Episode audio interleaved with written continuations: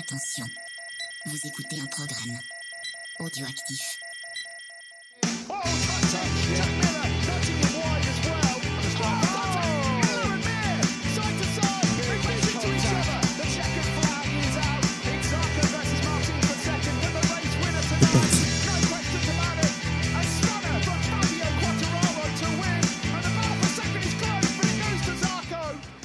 Salut à toutes et à tous, on se retrouve pour la deuxième partie de l'épisode 110, donc de lancement de saison 2022, où on va évidemment parler euh, des, des autres catégories euh, et aussi des teams qu'on n'a pas euh, évoqués dans le- la première partie d'épisode. Avec moi ce soir, Paul, comment ça va? Ça, ça va Cyril, ça va nickel. Ouais. Salut Pierre. Et Pierre, comment ça va? Salut Cyril, ça va bien, merci. Tu, tu vas pouvoir régler quelques comptes. euh, Aussi. c'est- c'est- c'est- J'ai- J'ai écouté en, en, en prime time euh, votre enregistrement précédent et il y a des choses qui sont inadmissibles. hein. c'est inadmissible. hein. Inadmissibles. Même, même alcoolisé, ça passe pas. Euh, bah, moi, j'étais pas du coup alcoolisé quand j'ai écouté Ah oui. le matin. Ah, Ah, nous, on n'a pas bu beaucoup, hein, mais ça faisait plaisir de, de se retrouver quand même euh, autour d'une petite bière pour, euh, pour parler de tout ça. Donc, on, je voudrais bien qu'on parle du calendrier, euh, puisqu'on en a, on en a parlé rapidement, et je voulais avoir un petit peu votre avis sur, euh, sur les, petites, les petites choses qui vont, qui vont arriver cette saison. Donc, une saison à 21 courses. Qu'est-ce que vous en dites? Bah, déjà, je trouve que 21 courses, c'est beaucoup. Ouais. Surtout qu'il y a des grandes distances à, à parcourir et pas toujours bien placées quand on va faire Qatar, Malaisie, pour repart en Argentine, États-Unis, euh, pour arriver en Europe. Grosso modo, on fait un tour du monde euh, juste pour commencer la saison. J'aurais peut-être que la Malaisie aurait dû être placée. euh, en même C'est temps que la l'Indonésie, tournée- ouais, qui. Euh, oui, ouais. pardon, l'Indonésie. Ouais. L'Indonésie aurait dû être placée en même temps que la tournée euh, asiatique en fin de saison. Et, et on a vu qu'il y a des. Enfin, moi, j'ai vu que le présentateur euh, de, depuis 4 ans de MotoGP.com jette l'éponge cette année, en partie parce qu'il veut se recentrer sur sa vie privée. David Dumain de Canal Plus aussi jette Ouais. l'éponge et il critique qu'il y a trop de déplacements sur l'année. Euh, voilà, je comprends que. Et puis, il y a aussi sans doute euh, des techniciens, des, des cuisiniers, des gens qui sont dans les teams peuvent plus suivre ce, ce gros rythme. Je pense qu'on va. C'est sans doute trop. Euh, je dis pas qu'il faut concentrer nos courses en Europe, hein, c'est pas c'est pas l'idée. C'est un championnat mondial, donc c'est normal qu'on ait des Mhm. courses partout. Par contre, rationaliser peut-être, avoir moins de courses euh, en Espagne, on l'a déjà dit. Euh, peut-être faire un Malaisie, Indonésie, Thaïlande. Euh, pareil, c'est peut-être trop maintenant. Euh, à voir.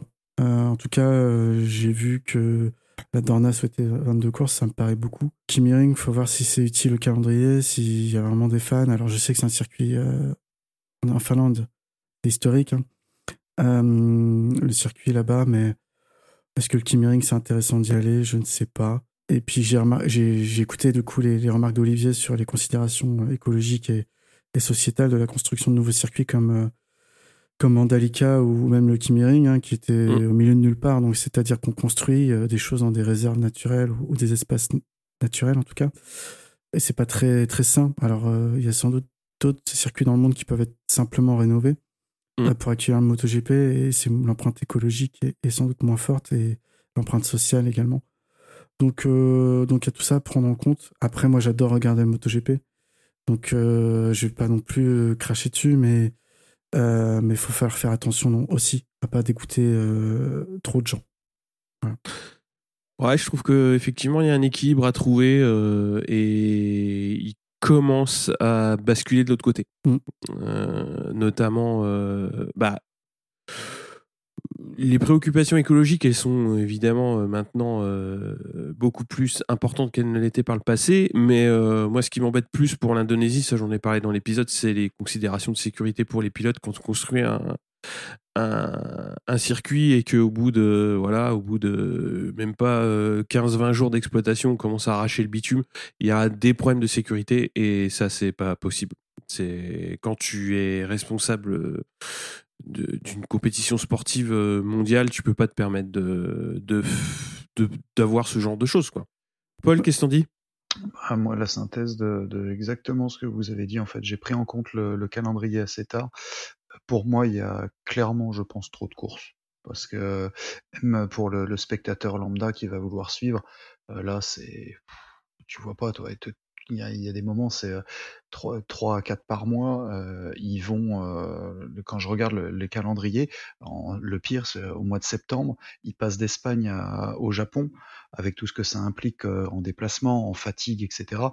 Faut vraiment pas se blesser cette année, parce que là, c'est des points, c'est terminé. Je pense qu'il y aurait peut-être eu moyen de faire pour certaines destinations, pourquoi pas une année sur deux. Euh, une année, c'est, euh, euh, j'ai une bêtise, mais par exemple, une année, c'est la Thaïlande. Bon, ben, l'année d'après, on, on met la- on met l'Indonésie. Je sais qu'il y a des droits télé, il y a des, euh, il y a de l'argent, etc. Mais là, euh, c'est pas étonnant que, euh, comme vous l'avez souligné, que, que des, bah, des commentateurs, euh, peut-être des mécanos, etc., jettent l'éponge, parce que là, c'est, c'est, c'est même plus un rythme normal. Là. Ils vont passer Ouais, leur vie dans les avions, les mecs. hein. Ça, et puis, euh, et puis sous prétexte de faire passer des, des courses euh, outre-mer ou vraiment de faire un championnat mondial, j'ai l'impression pour l'Indonésie que ça a été un peu précipité. Tu vois, comme tu dis, un bitume qui s'arrache au bout de moins d'un mois, c'est clairement que ça a été fini à la va-vite en fait. Donc il Ouais. y avait peut-être rien Euh, d'urgent. Ouais, je vous rejoins là-dessus. Euh, Davis a, a- a posté un tweet très intéressant Mm. où il répondait à tous les journalistes qui découvraient euh, cette situation du bitume sur certaines parties du circuit. Shia Davis disait qu'ils avaient déjà signé les problèmes quand ils ont roulé sur le circuit en mois de novembre en, en World Superbike. Euh, et du coup, quand, quand tr- trois mois et demi, euh, rien n'avait été fait, euh, voilà, il a fallu attendre que le MotoGP arrive avec toute la presse autour Mm. et le poids des pilotes du mondial MotoGP pour que ça bouge quoi. C'est pour ça que j'avais précisé euh, 15-20 jours d'exploitation parce que le circuit il est pas, euh, Mm. enfin il est il est neuf, il a été exploité euh, donc par euh, par les, les, les écuries euh, et les teams euh, du Superbike. Et euh, effectivement bah il a il a dû avoir des roulages mais euh, je pense pas qu'il qu'il soit ancien quoi et enfin qu'il qu'il a été beaucoup exploité et bah il est déjà complètement dégradé et c'est catastrophique et je voulais effectivement revenir sur le- l'enchaînement que tu, tu spécifiais, euh, Paul, parce qu'effectivement, ils sont à Aragon le 18 septembre, la semaine d'après, ils sont au Japon, et la semaine d'après, ils sont en Thaïlande. Donc ça va faire 15 jours assez intenses. Après, ils partent en Australie, donc après la Thaïlande, et ils enchaînent avec la Malaisie. Donc effectivement, ça va être euh, ouais, une fin de saison, euh, les, les dernières courses vont être, euh, vont être intenses, quoi. C'est un calendrier, calendrier très compliqué. Ou alors en finir aussi avec Valence en dernière date du calendrier parce qu'au final, ça fait revenir tout le monde en Europe juste pour Bah, les courses.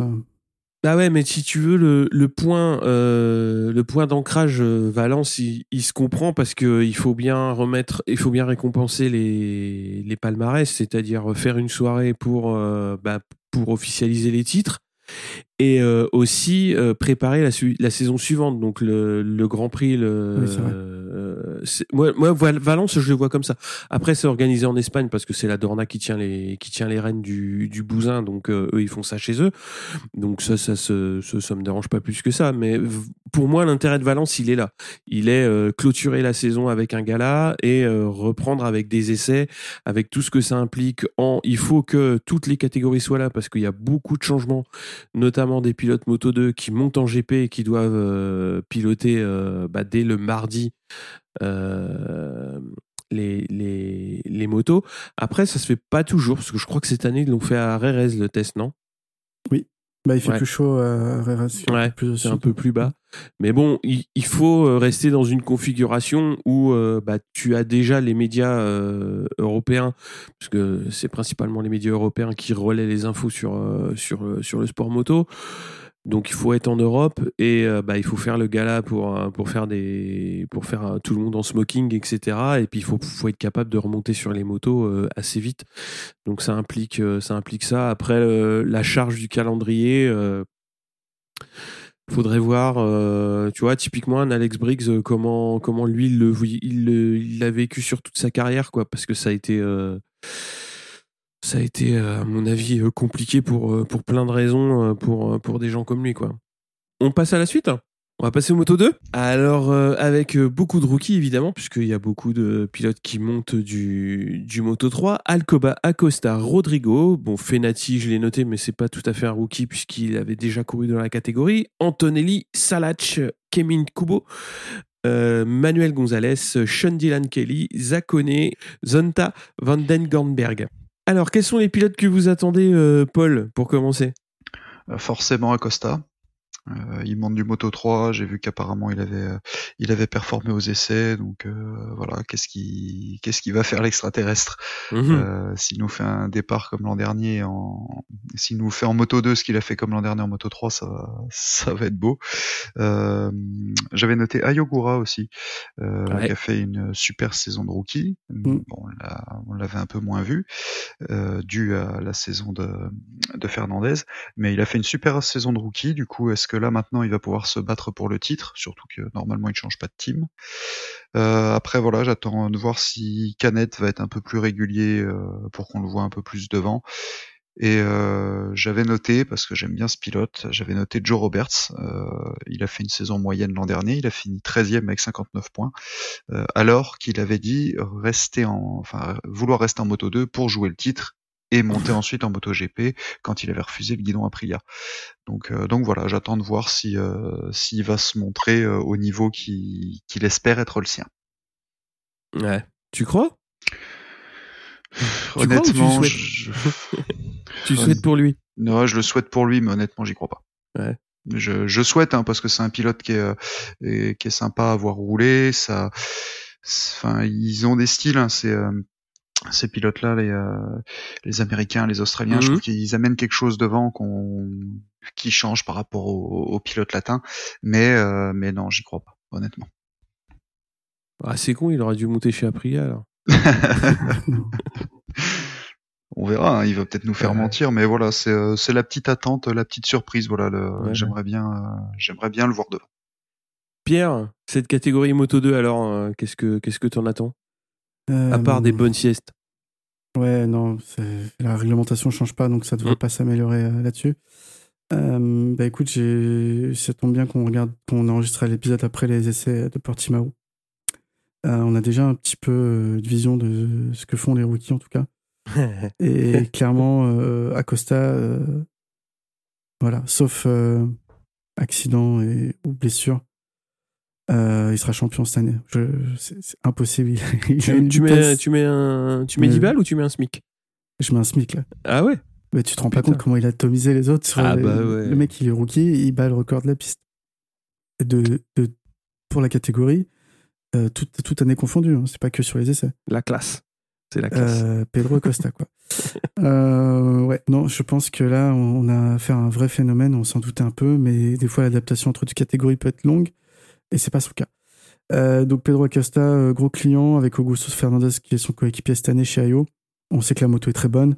Augusto Fernandez, ça fait quelques années qu'il est là, il s'est déjà montré l'année dernière euh, chez Marc VDS. Euh, je pense que cette année, ça va être encore euh, un, un cran au-dessus. Euh, J'entendais Paul parler de Canet. Euh, Mm, Je pense aussi, au vu des essais, que Canet sera là cette année.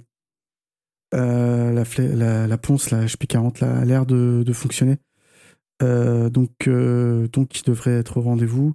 Ayogura également, je pense que, que ça, sera, ça sera une bonne saison pour lui. Après, pour le reste, euh, si je regarde euh, les temps et mes aspirations, je- moi j'aimerais bien voir Bobier plus devant, mais je pense que ça va être compliqué. J'ai l'impression qu'American Racing, ils n'ont pas de, ils ont pas un gros packaging côté Calex. Je pense que ça va être aussi compliqué du coup pour le rookie Kelly. Mhm. À voir ce que ça va donner. Moi, je vais aussi observer Manuel Gonzalez, euh, Ouais. qui est sur une VR46, parce qu'il avait vraiment performé en, en 600 l'année dernière euh, par rapport à ce qu'il avait montré. C'est une passerelle intéressante à, à voir hein, quand même. hein.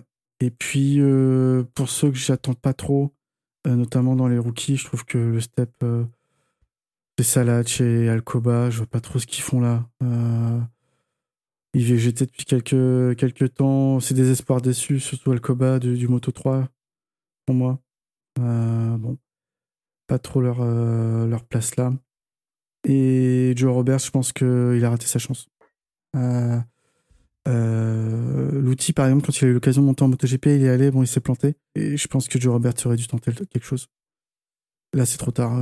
Je, le vois progressivement rejoindre les fonds de classement année après année. Mais Et personne me parle de Sam Love. Mais il est blessé, euh, Sam Loves aussi. Non, je te il s'est- il blessé euh, dès, les, dès les essais. Ouais. Oh, C'était pour lui mettre une pique gratos. Tu vois, Non, mais- T'as pas Rins, il fallait que tu Mm. trouves, euh, tu trouves ton, ton punching ball. Sam Love, dans les bons jours, il sera là. Dans les mauvais jours, il sera nulle part ou dans le bac à gravier. Donc, euh, Non, mais ça va manquer de régularité, c'est le problème. c'est le problème. C'est ça. Il a moins chuté l'année dernière, mais il, Mm. était, euh, il était quand même beaucoup moins rapide que ceux de devant. Je crois qu'il en a gagné quelques-unes quand même, mais Ouais, il en a gagné en début de saison. Il a Mhm. fait un très bon début de saison et puis après euh, il a eu deux trois chutes et deux trois comportements en course un petit peu optimistes on va dire. donc euh, il a un petit peu euh, baissé le curseur et donc forcément bah, en baissant le curseur il a été largement dépassé par les IO et du coup on l'a beaucoup moins vu en fin de saison. Bon, il était là mais il était dans les 5-6 quoi. Donc effectivement pas pas en mesure d'inquiéter d'inquiéter qui que ce soit pour le titre. Et euh, bah, cette année, il sera là. euh, je pense que ça va être la même. quoi. À force de prendre des bourres, je pense que tu apprends des choses aussi sur, euh, sur, ta manière de, réagir. Et ouais, je pense que ça, ça. Il va prendre un petit peu moins de risques. Pour compléter, Acosta, ça fait peur. Hein. bah, quelque part, ça fait du bien de voir arriver un pilote aussi talentueux, même si forcément il fallait qu'il soit espagnol. C'est un peu dommage. Moi, ça ferait- je serais un pilote de MotoGP euh, qui ait plus de 30 ans. Oui, j'aurais peur. Donc, je pense aux frères Espargaro, je pense à Zarco. Euh, Miller, il doit être à la limite aussi. Parce que ça pousse fort. Si- Ah ouais. Même s'il n'est pas champion cette année, il aura une proposition de la part d'un team MotoGP, Mm. j'en suis quasiment sûr. Mm. Après, ce qu'il va accepter ou pas, c'est son, c'est le qui verra. Mais euh, parce que par exemple chez KTM, euh, ils viennent de signer. Bon, Brad Binder est signé jusqu'en 2024. Je serais Oliveira, je me poserais des questions. Je serais Paul Espargaro chez Honda officiel HRC. Euh, je me poserais des questions. Euh, Bah moi, je vais te poser une question. T'es à Costa, euh, t'as gagné, t'as, t'as- t'as éclaté tout le monde en moto 3. T'arrives en moto 2, je pense que la saison, elle va se passer comme ça. Il va rouler 6 mois, il va mettre tout le monde d'accord et il va passer euh, son été à négocier son contrat pour l'année prochaine. Euh, si t'es à Costa, est-ce que tu irais chez KTM Non. Faut voir ce que donne la KTM cette année, mais sinon non. Bah ouais, Euh, voilà. Après, faut pas oublier qu'Acosta a fait toute sa carrière chez KTM.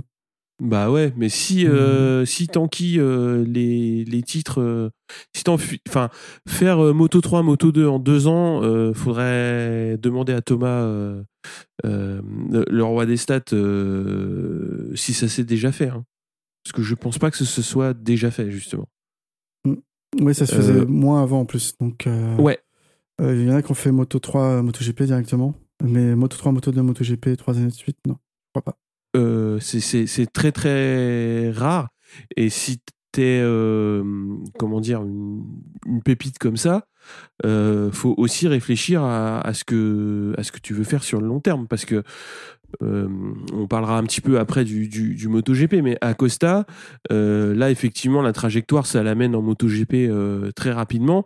Si c'est pour euh, s'asseoir sur une KTM, pour moi c'est le risque de passer au moins 2-3 ans, pas nécessairement en difficulté, mais pas à jouer le titre.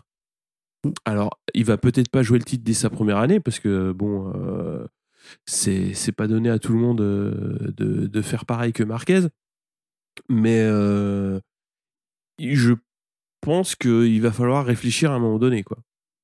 À où aller. Ouais, ouais. Surtout que KTM, ils pourront pas. Bon, ils avaient perdu Martin, du coup, ils ont forcé la main à Raul Fernandez pour signer chez eux, Mm. euh, qui avait eu des propositions chez Yamaha. Je suis pas sûr qu'Acosta ait, euh, ait autant de points de. Je pense qu'il est encore plus libre de ce qu'il veut faire euh, que, que Raul Fernandez, parce que Raul Fernandez avait son frère à placer aussi. Ça a dû jouer dans la balance. Euh, ouais, je pense qu'Acosta, clairement, il, il est maître de son destin. Moi, je vois, je vois Livio Suppo arriver chez Suzuki aujourd'hui. Euh, oui, on, sait vrai, quel, on sait quel talent il, il est. hein. C'est lui qui a amené Sonner chez Ducati, qui a remporté le titre. C'est lui qui a recruté Marquez et qui a remporté je ne sais combien de titres chez Honda. Mm, mm. Euh, donc voilà, il, rien qu'avoir le nom Livio Suppo chez Suzuki, quand c'est Livio Suppo qui t'appelle, qui dit je te veux dans mon team, en sachant que la moto est bonne, ça peut faire réfléchir. Euh, bon, Honda, c'est Honda, le HRC, c'est le meilleur team du monde, hein, quoi qu'on en pense. Euh, S'ils appellent, bah, tu réfléchis à leur proposition.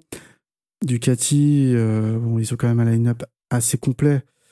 Mais bon, pourquoi pas Mais ils auraient peut-être qu'une proposition d'un team satellite, malheureusement. Euh, il reste une place chez KTM et c'est pourrave, hein. comme tu dis, c'est comme s'il a pris la tapelle. hein. C'est un peu, c'est un peu juste en niveau. C'est pas pourrave, euh, je vais corriger. C'est un peu, un peu juste par rapport aux, aux trois teams qu'on vient de citer. Ouais. Et bah, il y a Yamaha aussi qui peut se positionner bien sûr sur lui, hein, euh, tout à fait, hein, suivant les performances de Morbidelli. Hein, euh, ou Ah, de Morbidelli, il est signé, hein. euh. Oui, mais éventuellement, tu vois, si Darren Binder est, est vraiment nul, ou Dovis, ils veulent pas le renouveler, euh, Morbidelli, tu recaches chez RNF et t'as une place en team officiel. Ouais, ouais, c'est vrai. Ah, t'as vite fait de, t'as vite fait de jouer au taquin, toi. hein. Bah, Morbidelli, il est sous contrat Yamaha et, Ouais. et aujourd'hui Dovi aussi, donc euh, Mm. euh, c'est tout à fait possible de placer les pilotes comme ça. hein. C'est, ça se fait beaucoup en Formule 1, un peu Mm. moins en MotoGP, même si on l'a vu avec euh, Alex Marquez récemment. Ça se fait, ça se fait quoi. Ouais. Je sais pas ce que pense euh, Paul en pense du coup. On a beaucoup parlé tous les deux. Ouais. Non, mais euh, Vas-y. je, je t'écoute et je suis entièrement d'accord. En plus, euh, on se souvient de ce que veut dire un contrat, en fait. Et j'ai l'impression que maintenant, les mecs, ils signent, mais si, si ça va pas, il y a une possibilité de casser rapidement. Euh, bon, Zarco Vignales, ils sont partis d'eux-mêmes. Mais euh, voilà, je pense qu'ils font un peu ce qu'ils veulent. Et pour la partie Acosta, quand tu disais euh, chez KTM, euh, c'est toi, Cyril, qui, l'a- évoqué, je crois, le cas de Raoul Fernandez. Justement, avec ce cas-là où euh, Raoul, visiblement, on l'a un peu... Alors, il dit qu'on lui a un peu forcé la main, que c'est peut-être pas ce qu'il aurait choisi, etc. Acosta ayant ça en tête, quand même, ayant ce précédent en tête, je pense justement qu'il va être beaucoup plus libre avec son, son manager de choisir où il va aller. Et clairement, oui, si s'il est devant en moto 2, euh, tu vois, on l'a dit juste avant avec Joe Roberts, alors c'est pas du tout le même pilote évidemment, ni le même talent, mais euh, moi je pense que quand la, la proposition elle tombe, bah faut peut-être pas refuser quoi. Autant monter, aller avec les gros bras tout de suite. Tu, tu montes, tu y vas. C'est, c'est en étant avec eux en fait que tu vas apprendre. C'est pas en regardant dans une autre catégorie de toute façon. Donc euh, tant mieux pour lui s'il y arrive. Après, euh, voilà, il il lui faut quand même un team à la hauteur de ce qu'il peut montrer. C'est sûr que si, si c'est pour gâcher son talent en étant à chaque fois en fond de grille parce que la moto te permet pas de t'exprimer, c'est pas le but non plus. Donc, euh, donc voilà, moi je suis, euh, je suis impatient de voir aussi si euh, comment vont se dérouler en fait les négociations. Si Mhm. négociations il y a. Bon, un bon moyen euh, d'enchaîner sur euh, sur le MotoGP? J'avais un dernier point Ouais, sur le Moto 2. Euh, je trouve dommage. euh, donc, on a Pedro Acosta, euh, si je me trompe pas, il avait le numéro 37 l'année dernière en Moto 3. Ouais. Puis il monte chez Ayo cette année. Et euh, c'est Augusto Fernandez, son coéquipier, qui a le numéro 37. Et du coup, Pedro Acosta est obligé de prendre le numéro 51. Ah oui, j'aime bien le 51. Euh, du coup, ouais, mais c'est, mais du coup, on a vu Acosta sous les couleurs euh, Red Bull Ayo euh, sur le numéro 37 tout déchiré et on va le revoir sous les coups de bol Red Bull Ayo avec un 37 aux mêmes couleurs, mais c'est pas lui. Tu vois ce que je veux dire? Ouais, bien sûr. hein. Ouais. Ça va être grosse embrouille.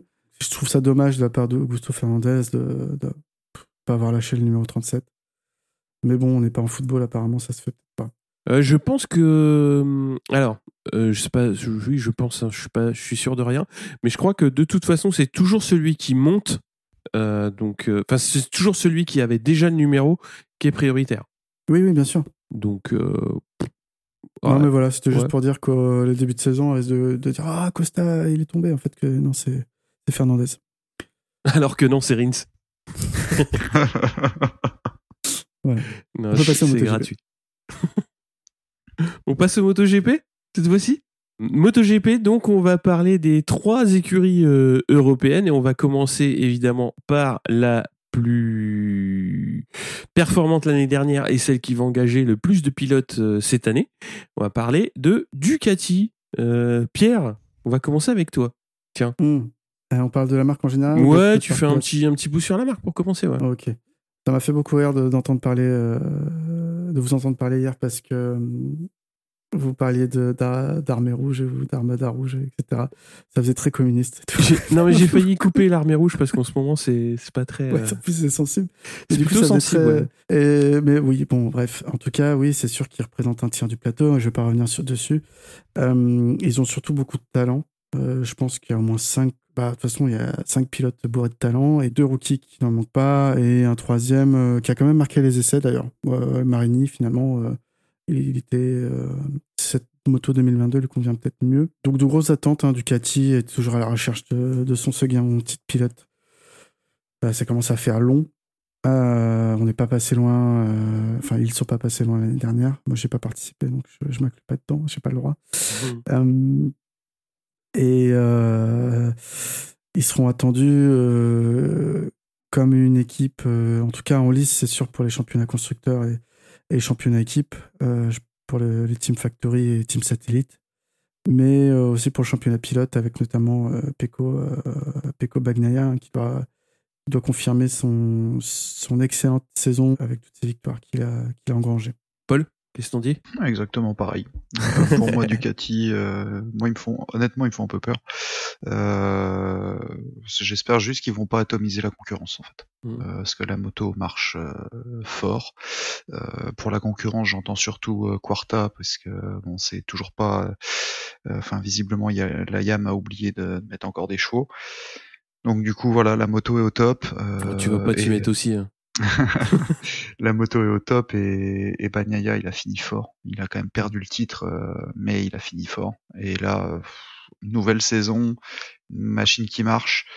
Euh, voilà, s'il commence comme il a fini l'an dernier, ça va être dur. Je pense que euh, voilà, c'est euh, à voir ce que vont, ce qu'ils vont donner, mais c'est euh, bah, c'est sûr. De toute façon, c'est c'est l'écurie qui marche en ce moment, c'est la moto qui marche. voilà. Faut, voilà, moi ils me font peur pour cette année. Je, je Mhm. pense qu'il y a, il y a de fortes chances qu'on ait, euh, qu'ils aient justement le, le second titre pilote, enfin leur second titre pilote cette année. Ouais, ça rejoint la remarque euh, de, de Stéphane euh, sur, euh, sur ce point. hein. C'est-à-dire que lui, il voit clairement euh, Ducati euh, et Pecco euh, enfin, jouer, jouer une carte importante cette saison et notamment liée à l'avance technique qui a réussi à prendre Ducati sur, euh, sur certains systèmes. Donc, euh, ouais, ouais, ça. Parler de statut de favori, c'est toujours compliqué, mais euh, on sent quand même que il va y avoir euh, des, beaucoup d'attentes côté, euh, côté euh, Ducati. Ouais. Et, et par contre, euh, j'avais pas bien vu ta remarque dans le, dans le conducteur, euh, Pierre. Quand tu mets 2-3 Ducati dans le top 6 de chaque course, de chaque course cette année, au départ, j'étais parti sur 2-3 euh, au, au final euh, du classement général, ce qui est déjà le cas cette année. Donc c'est pour ça que je me suis dit, j'ai pas compris la remarque. Et en fait, ouais, 2-3 sur chaque course. Je pense même que sur dans certaines configurations, sur des faits de course, enfin, s'il n'y a pas de fait de course euh, majeur, ça peut euh, être plus saignant, quoi. Ouais, ouais, il y a peut-être des circuits qui correspondent mieux ou avec effectivement euh, des faits de course, des qualifs euh, un peu spéciales. Je pense qu'on peut, on pourrait éventuellement voir un podium entièrement rouge ou, quatre motos dans les six premiers. Euh, ouais, je pense que c'est envisageable hein, quand tu regardes. encore une fois, les deux officiels, les deux Pramac et Bastianini. Ouais, Bastianini, euh, wow, de toute façon, on va, on va en venir un petit, on va y venir un petit peu plus tard. Ouais, c'est c'est costaud. Donc, euh, tout cela, ils peuvent, euh, ils peuvent jouer la gagne à chaque course, quoi, Mm. euh, selon moi. Euh, après, euh, bon, là, on parle de Ducati, donc on va rester dessus. Mais pour moi, j'étais plus confiant à la fin de saison dernière que qu'en début de saison. Là, par rapport aux performances des machines, je dis pas que la machine n'est pas bonne, au Hum, contraire, hum, hum. mais je trouve quand même qu'Honda a fait un gros step. Euh, et que Aprilia aussi. Donc, euh, euh, donc, ce sera peut-être moins facile. Et puis, la, la Yamaha, même si elle n'a pas beaucoup évolué, ça reste une bonne moto. On passe au pilote? Ouais. Ouais, donc on va commencer par, euh, par Pecco Bagnaia, donc qui, va, euh, qui a déjà fait quatre saisons et il était deuxième en, en 2021. Euh, Pierre, qu'est-ce que tu veux en dire du Oui, jeune bah, italien? Candidat à la victoire finale, hein, Ouais. comme d'autres, mais euh, clairement, de toute façon, c'est son seul objectif cette année, euh, que ce soit de l'attente du public ou de la marque. C'est c'est ça. Ducati a tout fait pour le mettre dans les bonnes conditions en le re-signant tout de suite là pour deux Ouais. saisons. Euh, donc là-dessus, il n'a pas à s'inquiéter de son contrat. Euh, il se focus uniquement sur, euh, sur la gagne. Euh, beaucoup d'attentes, comme je disais, sur lui. Euh, mais pour moi, il sait gérer cette pression, euh, que ce soit la pression du concurrent en course. On l'a vu euh, battre Marquez en piste l'année Mm. dernière, euh, ou Quartararo, même s'il n'y a pas eu vraiment de mano à mano. Et euh, a priori, euh, aussi la pression des médias ou du public, c'est la gérer. Donc, euh, donc euh, il a tout pour lui, à voir si la moto euh, est à son goût cette année. Paul, qu'est-ce que t'en dis? Moi, je pense que si la, si la machine lui convient, euh, c'est le champion euh, 2022. Je pense. hein. C'est, euh, j'en parlais un peu plus bas dans les, euh, dans le, le jeu que Pierre avait proposé sur les, euh, les pronostics. Mhm. Euh, pour moi, c'est, euh, je, je le vois champion à la fin de l'année. Mhm. C'est, euh, voilà, il est, euh, il a eu sa saison de, de bagarre pour le titre. Ça se joue à très peu. Euh, voilà, il a, ça y est, il a son expérience. Il a, il est là, il est dans la meilleure équipe, je pense, du plateau euh, au jour d'aujourd'hui. Euh, Or Honda qui a, si, si ont évolué, mais euh, sur les dernières saisons en tout cas, il y avait un pilote qui l'amenait devant, donc c'est pour ça que je, je les, je les écarte volontairement. Euh, voilà, il a en plus un coéquipier qui joue pour lui. C'est-à-dire que Miller en tant que coéquipier euh, pour aller euh, embêter les autres et grappiller des points, euh, c'est le, c'est le premier. Et on voit en plus que quand il est pas bien, euh, on l'a vu l'an dernier, il laisse passer pour que parce que lui est mieux, il le laisse passer pour qu'il puisse aller euh, gratter la victoire. Et par contre derrière, il se bat aussi comme un beau diable. On n'est pas sur de la Formule 1 où évidemment il freine volontairement pour que pour que l'autre puisse passer, mais, euh, mais on a compris l'idée quoi. Donc non, je pense que pour cette saison, je pense que ça va être lui le champion. Ouais. C'était un peu l'avis de, de Stéphane aussi. C'est-à-dire que ouais, il voit Peko euh, vraiment euh, au-dessus du lot. Ouais, pour donner mon, petit grain de sel, euh, je pense que Bagnaia, si Marquez est, à 100% et que la Honda fonctionne bien, si ça peut nous amener quand même beaucoup de belles courses. Parce que je pense que Cartararo sera aussi euh, au niveau euh, pour, euh, pour, jouer la gagne. Donc je pense que les trois, ils vont nous offrir un beau spectacle. J'espère. On va passer à Miller, donc qui a été quatrième l'année dernière et qui est à sa huitième saison déjà en MotoGP. Paul, qu'est-ce que t'en dis de notre Australien bondissant?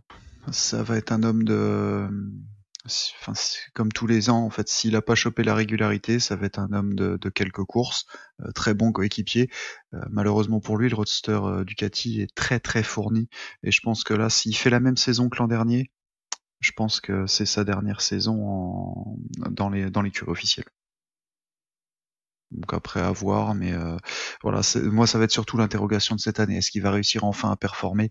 Sinon, je pense que là, il, il va rétrograder gentiment et puis euh, et puis laisser la place à, à quelqu'un d'autre euh, sur la moto rouge. Et puis et puis voilà, c'est c'est dommage parce que c'est un pilote que j'aime bien, mais euh, mais là, voilà, comme tu dis, ça fait huit ans qu'il est là. Maintenant, faut se bagarrer pour le titre sur toute la saison, quoi. Mhm.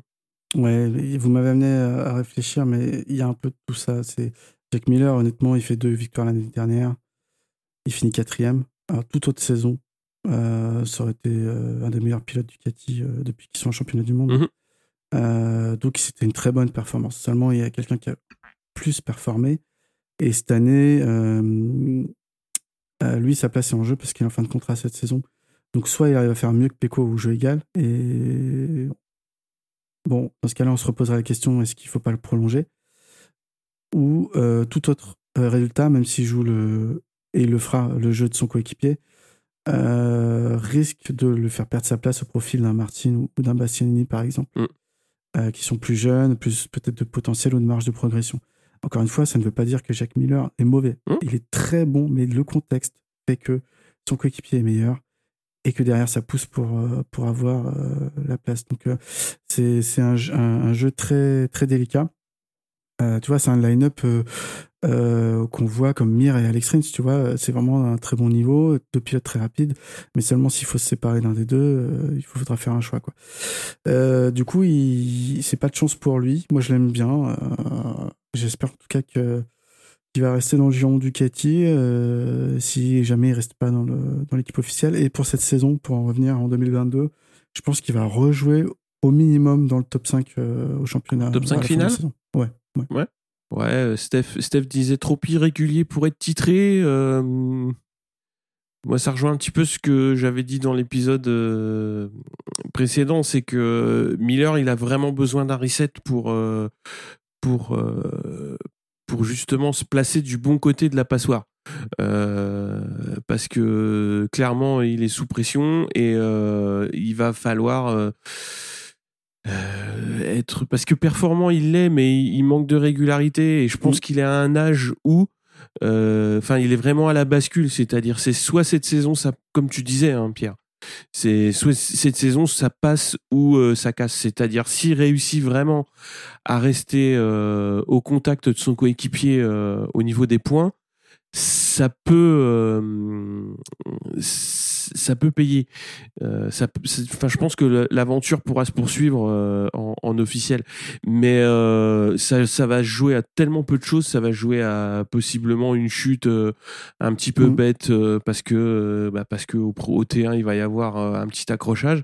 Ça va jouer sur des détails tellement que et, Miller, c'est quelqu'un qui a jamais eu euh, énormément de, de, chance, qui est un coéquipier exemplaire, mais euh, qui a, la pièce, elle tombera pas de son côté, malheureusement. Alors, je le souhaite pas parce que c'est un pilote que j'aime bien, mm. mais. Euh, et puis tout ça dans un mouchoir de poche. C'est exactement sur le tiers de la saison. C'est-à-dire que s'il a un peu de malchance ou si l'écart est trop grand entre lui et Pecco au début de saison, alors que Bastianini ou Martin tirent un peu leur épingle du jeu dans, en même temps voilà, le choix va être vite fait parce que Ducati faut qu'il se positionne sur les deux autres pilotes également. Mhm.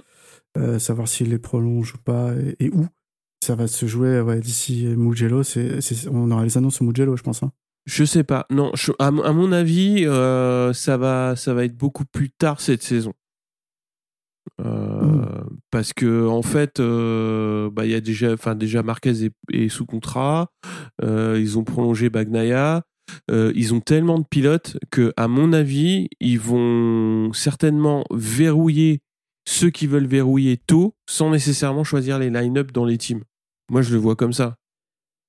Ouais, mais je suis pas sûr qu'un Martin il accepte qu'on le prolonge. je, suis persuadé euh, qu'un Martin il est assez intelligent pour voir comment ça se passe chez Pramac et savoir que Pramac c'est même si c'est pas marqué Ducati, c'est pareil. Et euh, Ducati, ils, le prouvent, enfin ils l'ont prouvé par le passé, ils le prouvent, euh, ils l'ont prouvé quand ils ont intégré euh, Zarco euh, l'année dernière. Enfin, Pramac, c'est c'est comme Ducati quoi. Ouais, mais est-ce que tu connais un champion du monde dans MotoGP qui est titré sur une équipe satellite? Non, non.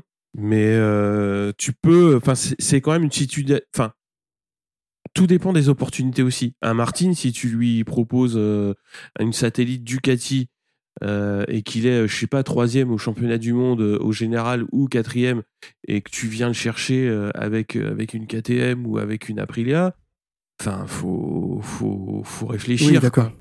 Si tu veux. Et, et, même après, Martin, effectivement, ça peut être un pilote pour peu qu'il réussisse à. Voilà, on embrayait directement sur Martin, mais pour peu qu'il réussisse à, à, à, gérer aussi les, les, grosses chutes qu'il a pris l'an dernier, c'est un pilote qui peut euh, régulièrement euh, être sur le podium et donc forcément si tu es régulièrement sur le podium tu vas jouer le titre en fin d'année. Et euh, il peut être attractif pour, pour toutes les équipes comme Honda et autres. Donc enfin les, les, balances elles vont être compliquées à, gérer quoi mais ouais ou alors ça va être des contrats en 1 plus 1 euh, pour Miller, Martin et Bastianini, c'est-à-dire que on vous prolonge d'un an dans l'équipe actuelle et euh, un an supplémentaire. Euh, avec option de décalage ouais, avec, ouais. Ouais. Mais pas sur deux ans. Mais pas sur deux ans, du coup. Ouais, ouais. Et que Bagnaia qui est prolongé deux ans, quoi. Ouais, c'est compliqué, hein. Parce que mm. parce qu'il va falloir faire une place pour Acosta aussi, comme on disait. Donc, euh... falloir, va falloir voir où il va aller l'année prochaine. pour, pour, pour, donner mon avis sur Martin, euh, donc c'est vraiment un talent pur et, la rage de vaincre, c'est ça surtout que je vois en course avec lui, peut-être plus que chez tout autre ou chez Marc Marquez, je le vois aussi. C'est vraiment une, une rage, c'est dingue de. Péco, tu vois, c'est plutôt la force tranquille, on a l'impression, un peu comme De était, mm. euh, ou Fabio Cortaro l'a montré aussi cette année. Là, là, vraiment, on sent que ça vient des tripes, quoi. Par contre, effectivement, tu l'as dit, c'est doit faire attention à sa blessure annuelle de mi-saison hein, qu'il a depuis 3-4 ans. Il a toujours un gros, gros crash qui le met out sur 3-4 courses. Mm. Euh, mais sinon, il, peut. Euh, enfin, il, est candidat à plusieurs victoires cette saison et, et un, facilement un, ouais, un top 5 aussi au, général, c'est possible pour lui. Mm. C'est le un pilote moi que j'adorais quand il était en Moto 3 et pareil, c'est euh, j'adore sa façon de rouler comme tu, comme tu dis Pierre, hein, c'est c'est ça se ressent en plus quand tu le vois tu le vois piloter, c'est il donne tout mais un peu trop et Mmh. du coup euh, bah, ça fait déjà deux saisons qui se plient. Euh, le Moto 3 c'était pareil, le Moto 2 c'était pareil, il s'est plié à chaque fois. À chaque fois on se dit bon bah il peut être titré, il peut aller chercher, il peut Ouais, sauf qu'il se rend la, la tâche compliquée en, en se brisant et pas des petits crashs. Et euh, mine de rien, on le voit pour euh, pour Marquez qui était euh, habitué à se à se boiter aussi. Bah finalement, il a failli payer les il a failli payer le prix fort et ça lui a fallu deux saisons pour euh, pour remonter. Donc du coup, j'espère qu'il va pas faire la chute de trop non plus. Mais euh, sinon, euh, forcément, c'est l'avenir hein, de la catégorie, donc c'est euh, c'est appréciable de, de le voir. Euh, je rejoins ce que tu dis quand même sur le, le côté effectivement, s'il a une Pramac, euh, si on lui assure quand même un contrat Pramac, qui peut pas avoir la moto rouge. Voilà, il y a, y a, quand même le côté. Euh, je suis d'accord avec toi sur les performances de la moto, mais il y a quand même le côté aussi de se dire, bah, j'ai la moto numéro un. Quoi. En fait, la rouge va plus vite. Tu, tu vois ce que je veux dire? Oh, Elle est le plus côté, belle euh, la Pramac en plus. euh, Oui, oui, tout à fait. Mais euh, tu vois le côté avoir quand même le statut de je mérite mon guidon, euh, mon guidon officiel. Je suis dans l'équipe officielle. Voilà, c'est. Après, bon, c'est- Ne critique pas mon manque d'ambition, s'il te plaît. hein. pas du tout, pas du tout, pas du tout. Je euh, rigole. Je comprends le. En fait, je comprends ce que tu veux dire. Ouais, ouais. Et je me mets aussi à la place du pilote où t'as forcément envie d'être dans l'équipe numéro Bah, une. bien entre sûr. guillemets. Même si, même matériel, même s'il y a que la couleur du carénage qui change, tu vas avoir envie de bosser, euh, de bosser avec l'écurie numéro un. Mhm. Mais, euh, mais voilà, moi j'attends juste de voir euh, quelle course il va gagner et, euh, et comment il a évolué cette saison, parce que mine de rien, euh, voilà, il va falloir, euh, c'est, ça va être sa deuxième saison, il va falloir voir ce que ça donne. Donc euh, non, non, c'est euh, une bonne surprise et euh, il y a plus qu'à plus qu'à voir maintenant quel Ouais, la remarque de Stéphane, euh, elle m'a fait un peu mal au cœur hein, quand même, parce que quand euh, il m'a mis euh, bon pilote pour un top 6 euh, en face de Martin, effectivement, moi j'en attends un petit peu plus. Je pense qu'il a un potentiel un petit peu plus élevé. Après, il faut falloir jouer la régularité. Il n'y a, pas- y a pas vraiment de choix, hein, de toute façon. Bon, déjà, c'est un client à la BMW des pole positions, quoi. Ça, c'est sûr. Ah oui, ah oui, oui, il est très fort euh, sur l'exercice aussi. On va passer euh, à Johan Zarco? Paul, je te laisse commencer qui- voilà une première victoire. Maintenant, c'est tout ce qui manque parce que là, euh, il est euh, bon pilote, il l'a montré, il a du, du mental, euh, il l'a montré, voilà. Mais maintenant, il faut gagner parce que euh, je pense que c'est ce qui lui débloquera encore quelque chose. Parce qu'on, je sais pas, je, je- moi je ressens en tout cas devant ma télé, on dirait qu'il y a, il y a toujours ce step quoi. Tant qu'il l'aura pas gagné, je- voilà. Donc euh, est-ce que ça arrivera, est-ce que ça n'arrivera pas? Mais voilà, maintenant il faut gagner. C'est c'est tout. Après, euh, s'il refait le même début de saison que l'an dernier et qu'il a pas son problème de son problème d'avant-bras, etc. euh, on a vu ce qu'il faisait quand même l'an dernier avec la moto. La Ducat, elle lui convient. Donc j'espère qu'on va le voir devant cette saison. Ouais, ouais, j'ai un peu le même constat. Euh, Zarco, ouais, il tombe dans une génération qui, qui le pousse dehors. Hein. La génération d'avant, elle n'a pas été poussée dehors. hein. Je pense au, au Dovir aussi, aux frères Espargaro, etc. Euh, mais là, il y a vraiment beaucoup de talents qui arrivent chaque année. Et du coup, quand on voit qu'un pilote de son âge, même s'il est bon, hein, ça on est tous d'accord, il a son, il mérite sa place, un Zarco en MotoGP, euh, mais qu'il n'arrive pas à passer le dernier step, c'est-à-dire aller chercher la victoire.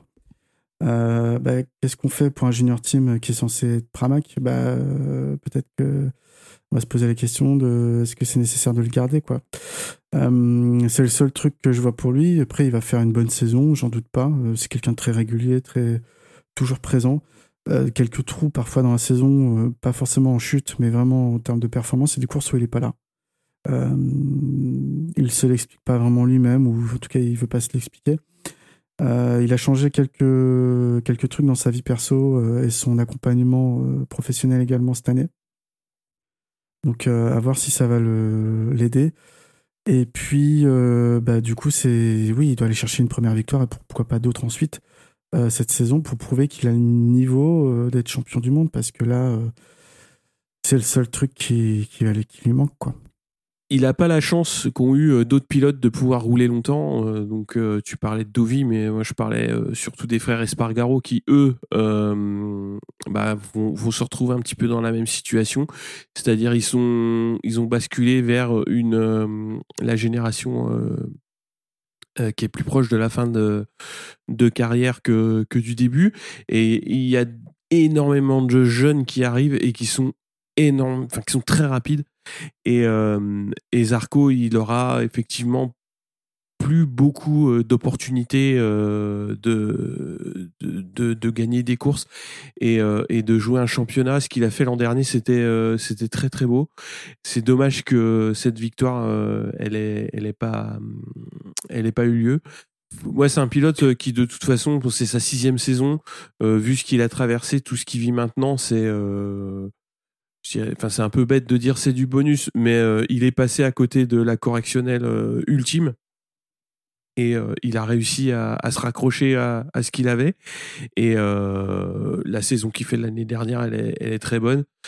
Mm. Faut qu'il refasse un début de saison comme il a fait l'an dernier. Il faut qu'il se mette dans les mêmes conditions. Elles étaient, il avait tout ce qu'il fallait, tout était aligné. Il avait le matériel. Il a le même cette année. Il avait un état d'esprit de, de fou. Euh, et dans le bon sens du terme, dans le sens où euh, il était extrêmement rapide et euh, les, comment dire les la compétition qu'il y avait avec Cartararo, elle était super intéressante à suivre et il m'a fait vivre de d'excellents moments devant ma télé et j'espère en vivre encore parce que parce que moi c'est un pilote que j'aime beaucoup pour plein de raisons parce que j'aime bien les, les underdogs comme lui quoi. C'est après, c'est typiquement français hein, d'aimer les, mmh. d'aimer les, les, pilotes un petit peu les, les lucky losers. Mais euh, moi, c'est un pilote que j'aime beaucoup et euh, ouais, il faut qu'il en gagne une. Quoi. On verra bien. Hein bah, après, surtout que c'est pas un pilote euh, qui peut amener un budget pour. de toute façon, je sais pas si aujourd'hui encore une équipe sur le plateau, type Avintia avant, etc., qui il suffit de payer pour rouler. quoi. aujourd'hui, le niveau est très relevé et les constructeurs aident beaucoup les teams satellites. Euh, donc, euh, il y a peut-être chez RNF à la limite, euh, où un pilote payant pourrait rouler. mais, mais les Arco, de toute façon, c'est pas le genre de pouvoir amener un budget aussi conséquent, je pense. du, du coup, ouais, ça va être difficile. Il y a que les performances qui peuvent le, faire rester dans la catégorie. Quoi. Oui, oui, mais il y a, y a, des équipes quand même chez Ducati qui, qui, sont compétitives et qui, qui seraient ravies de l'accueillir, je pense. Mm. Mais euh, ouais, ouais, enfin déjà, faut qu'on faut, faut, voir comment comment il va gérer cette saison 2022. Et euh, mm. j'espère que j'espère que ça va bien se passer. Euh, on va passer à Luca Marini, toujours chez Ducati pour sa pour sa deuxième saison et qui a été 19e en 2021. Pierre, qu'est-ce que t'en dis?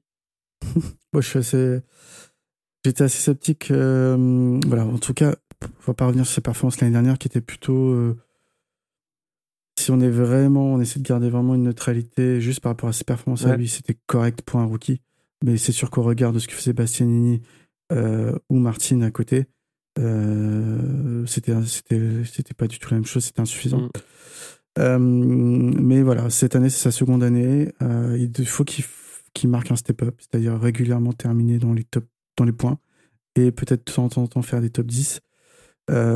Euh, par contre, c'est là où c'est la petite remarque. Euh, de toute façon, il va pas partir euh, au bout de deux saisons. Il est dans le team de son frère. Euh, il n'y a pas de raison qu'il soit pas là pour encore quelques, quelques années, même s'il n'y a pas trop de résultats quoi, à la clé. Alex Marquez bis, tu, tu, vois ça, toi? Je pense qu'Alex Marquez est plus en danger que, que Marini aujourd'hui. oui, c'est sûr. Paul, qu'est-ce que t'en dis? Ça va être les débuts du team, donc euh, donc voilà, il va falloir que tout se mette en place quand même, qu'ils apprivoisent la moto. Je connais pas trop les techniques, enfin je connais pas trop, je connais même pas du tout l'équipe technique qu'il y aura dessus, donc faut quand même apprivoiser la moto. C'est pas le plus simple, mais honnêtement, euh, la comparaison va faire très mal, mais moi il me fait penser à, à un Mazepin en Formule 1. Il est là parce que c'est euh, quelqu'un de la famille qui tient les rênes du team, c'est tout. Honnêtement, euh, il y aurait été euh, le, le, le plateau est tellement euh, resserré que voilà, il y a, plus le temps en fait de de s'adapter ou de faire des, des mauvaises saisons. Et mine de rien, on a quelqu'un qui est sur une bonne moto. En plus, il a une moto de l'année. Hein. Mm. Et là, il, il a pas, en fait, pour moi, il a pas le droit à l'erreur cette année. Euh, C'est ça. Il a, le- Mm. il a la moto là pour un satellite. Il va avoir la moto la plus performante du plateau, alors que c'est un de ceux qui a fourni le moins de, enfin c'est même celui qui a fourni le moins de résultats. Mm. Ouais, c'est euh, tout le il- paradoxe. hein. là, euh, entre guillemets, la pression serait sur lui, mais euh, d'un autre côté, quand t'as pas la pression non plus de te dire que ton patron va te virer demain parce que euh, ou la saison d'après parce que bah, pour le coup, euh, bah, le, le- le- patron en question, il a quand même une sacrée aura. Euh, je sais pas si ça, même si c'est des pilotes de très haut niveau, attention, hein, je sais pas si ça, si ça enlève pas un petit peu de, de hargne en fait, d'aller chercher le, ce dernier dixième, ce- ce- ce- de faire cette dernière attaque pour attraper le point en fait qui fait que tu, tu, tu végètes pas au même endroit quoi. Tu, tu- Mhm. je sais pas si c'est si c'est clair ce que ce, ce que j'essaie d'expliquer, mais euh, mais voilà, moi c'est clairement un pilote. euh, J'en attends pas grand chose. Je, je, je- je pense que voilà, il va occuper la grille, mais mais voilà, j'espère qu'il fera qu'il va performer. Mais c'est pas lui que je vais regarder en priorité. Quoi. Tu vas être plus euh, attentif à Bastianini? Totalement. Ah, Totalement. Alors là, par contre, là, le- là, l'engin, là, là, là, ça- là, ça va être quelque chose. Là, Là, si euh, euh, si Grésini arrive à régler la Ducati, parce que mine de rien, eux, ils passent d'Aprilia à Ducati. euh, Bon, ils ont qu'à prendre les setups de l'an dernier, ça va y aller. Voilà, donc ça c'est la question que je voulais poser aussi, c'est savoir s'ils pouvaient justement en tant qu'équipe satellite. Je pense que oui, mais j'espère qu'ils ont accès aux réglages des, Oui, de la machine sur les sur les courses précédentes oui. ou aux data des différents pilotes. Mais là, euh, oula, on, a, on a un client là avec une moto vieille de deux ans, avec ce qu'il faisait l'an dernier. Euh, là, euh, là, j'espère qu'on va le voir sur le podium et, euh, et venir de temps en temps mettre un peu le chantier devant. Là, ça va être ça va être quelque chose. Là. Podium, il a déjà fait, hein, donc euh, Ouais, mais pour la saison prochaine, qu'on y voit plus régulièrement. Ouais, ouais, parce que je disais qu'aujourd'hui, il va faire bouger les lignes. Ouais. Un team euh, dont on n'attend pas forcément euh, grand-chose à la base, euh, surtout qu'il change de constructeur. Euh, non, non, c'est sûr, surtout en début de saison, parce qu'il faut pas oublier que lui, euh, il a la moto la plus aboutie du plateau de l'année dernière, euh, qui est figée aujourd'hui, mais qui est hyper performante encore aujourd'hui, alors que les motos 2022, les nouvelles Honda, Yamaha ou même Ducati, même si elles sont peut-être sur une meilleure base et que en fin de saison, ils vont avoir trouvé les réglages qu'il faut et que ça va marcher de feu de Dieu. En début de saison, c'est lui qui va sans doute avoir la moto qui est parfaitement réglée pour chaque circuit parce qu'elle a déjà roulé l'année dernière et qu'on sait exactement sur chaque- quel virage, il- quel réglage il faut mettre. Quoi. Donc, euh, moi je dis au Qatar, pense faut prendre les setups de Zarco l'an dernier, ça avait pas mal marché. c'est ça. c'est ça. En plus, c'est un bon gars, euh, toujours souriant, toujours cool en interview. Euh, moi, je suis content de le voir. Clairement, c'est un, un, top 10 régulier toute la saison. Podium occasionnel, candidat sérieux pour l'année prochaine chez Pramac. Voire officiel, suivant ce que fait Martine. Et éventuellement, une ou deux victoires dans la saison euh, sur aussi Ah un- ouais. un, coup de chance. Après, ouais, après, il n'est pas tout seul. hein, oui, il peut pas- y avoir des circonstances qui font que, quoi. Voilà, c'est ça. Ouais, Bastianini, c'est, ça va être, euh, ça va être à suivre euh, sur la saison, quoi. C'est ce que disait Steph. hein, il peut faire des, des coups des, ouais, des exploits sur sur 2022. Euh, déjà sur 2021, il a fait des choses euh, plus qu'intéressantes. Euh, Il connaît, euh, il connaît bien la moto. Je pense que sur l'année 2021, justement, il a prouvé une grosse capacité de progression, une, une capacité à exploiter les, les packages techniques vraiment optimales. C'est un, c'est un excellent pilote et qui en plus a l'air d'être très intelligent. Il chute peu et euh, faire ce qu'il a fait, c'est-à-dire emmener, euh, emmener son, son, sa moto sur, sur le podium euh, l'année dernière, c'était quand même pas gagné à tout le monde, pas gagné. hein. Et euh, c'est pas donné à tout le monde et il l'a réussi et ça prouve que c'est vraiment, c'est vraiment un pilote intéressant et ça va être, ça va être chouette de le voir suivre, de le, de le suivre quoi. Ouais. Le seul point que je voulais rajouter sur lui, Mm. c'est qu'il faut qu'il améliore ses qualifs. Ouais, c'est ça. Ouais. Euh, Parce qu'il partait souvent loin euh, en course. Et euh, alors, son point fort, c'était qu'il arrivait à dépasser quand même tout le monde. Mm. Euh, même s'il doublait le, le champion du, le futur champion du monde qui se battait pour le titre. Hein, qu'on se souvient de son dépassement sur euh, Quartaro pour le podium. Euh, Mais ça passe. Mais ça passait, c'était propre et tout. Donc euh, voilà, là, il n'a pas peur de doubler, il n'a pas cette appréhension. il s'est roulé dans toutes les conditions, mais ouais, faut qu'il se qualifie mieux. Ouais. Avec cette euh, GP21, je pense que ce sera déjà plus facile pour lui. Euh, DJ Antonio? Pierre, qu'est-ce que t'en dis? Pour, pour les rookies, que ce soit lui Ouais. ou, ou Bezeki, j'ai pas particulièrement d'attente. Euh, on va les laisser s'installer. Mm. Et euh, bah, régulièrement, enfin de temps en temps, marquer des points, parce que le plateau est très resserré. Mm. Mais de temps en temps, arriver à, à marquer des points, peut-être un top 10 dans l'année, ça sera déjà bien. Pour les deux, t'as à peu près les mêmes. Ouais, euh, pour les deux, ouais. ouais. J'ai pas de. Pas de préférence? J'ai pas de préférence, je les connais peu, même si je les ai vus rouler beaucoup en moto 2. Euh, j'ai pas non plus d'a priori négatif sur eux comme j'ai pu en avoir sur d'autres pilotes. Donc, euh, donc euh, voilà, bienvenue en MotoGP et montrez de quoi vous êtes capable. On parlera de Fernandez plus tard pour les a priori. Paul, qu'est-ce que t'en dis Sur les deux Euh, rookies moi, pour les, pour les deux, moi, j'ai hâte de les voir rouler, euh, notamment Bezeki, parce que je l'avais dit en, en débrief de fin de saison, j'avais trouvé sa saison Moto 2 moins bonne, bon, du, Mhm. de par euh, ce qu'avait donné Ayo, etc. Donc, euh, j'ai hâte de voir euh, à quel niveau il se situe en, en MotoGP. Mhm. Euh, DJ Antonio, pareil, euh, voilà, ça va être euh, les, euh, les grosses cotes pour, euh, pour cette année. Ouais. Ouais, Bon. ouais, ouais. Mais euh, voilà, si si ça marque des points, c'est très bien. Il faut euh, et puis Ouais, ça euh, devrait marquer des points quand même. C'est en... Ouais, et puis on n'est pas à l'abri d'une saison la Bastianini pour un des deux. hein. Ouais, c'est possible. Bastianini, ouais. on Bastianini, on l'attendait pas. Au final, il nous a dynamité la saison. Donc, euh, Mm. espérons que ce soit la même chose. Ouais, dynamité, dynamité, euh, t'y vas fort. Ouais, il a failli quand même nous, nous faire une belle. euh, il nous aura fait une belle sur la Ouais. sur la bagarre pour le titre. Moi, ça m'a plu.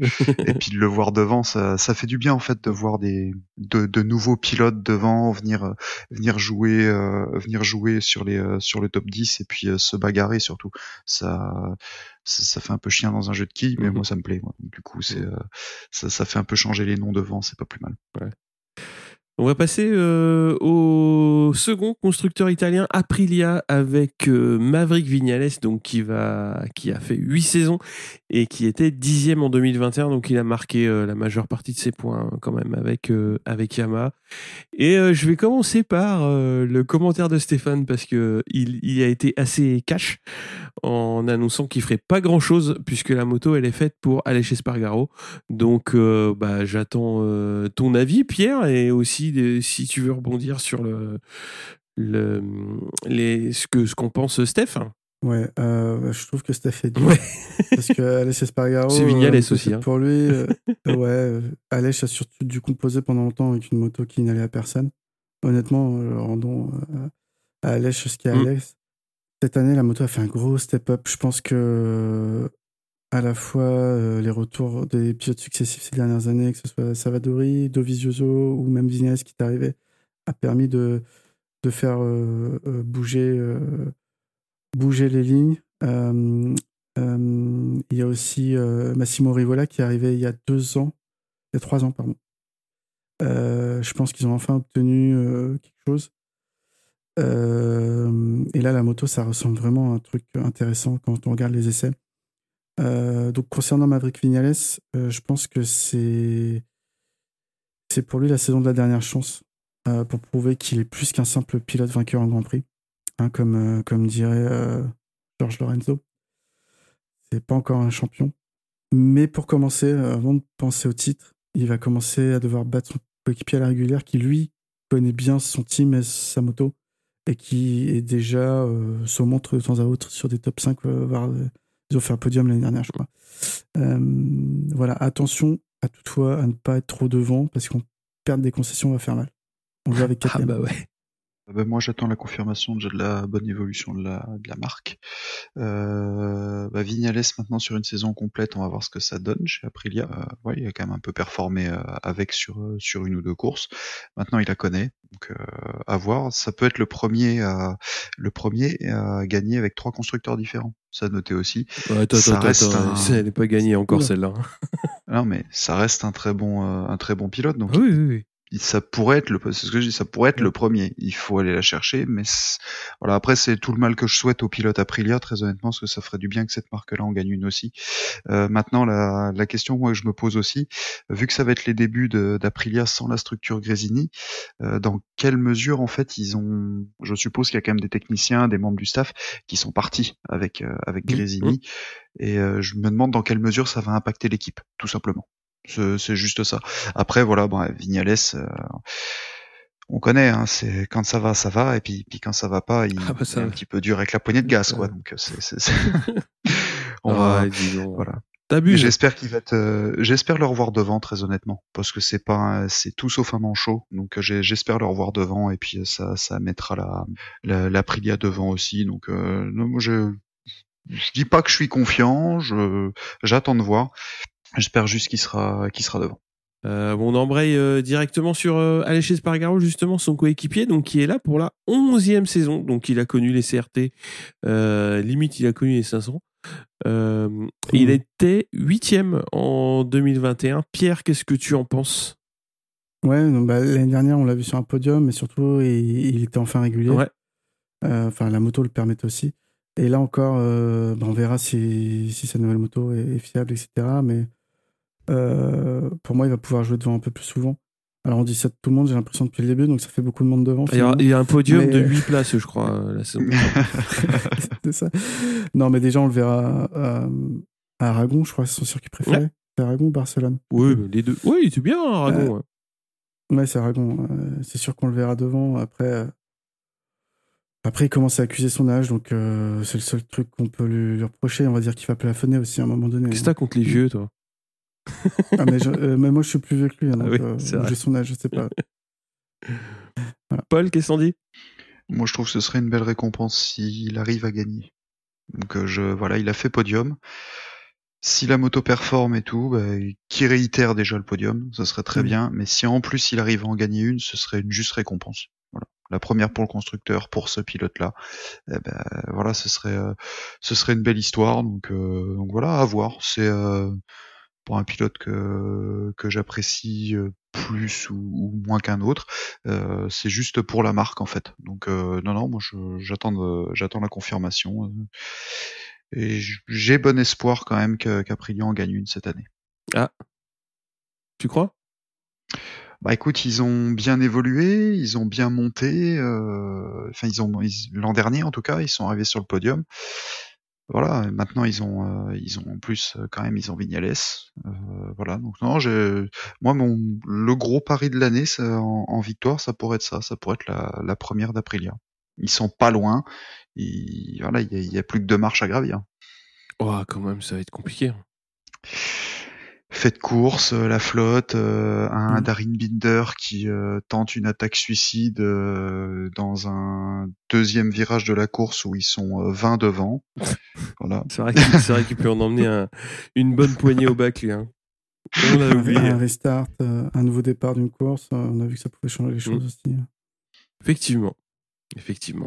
On va passer euh, aux Autrichiens? KTM.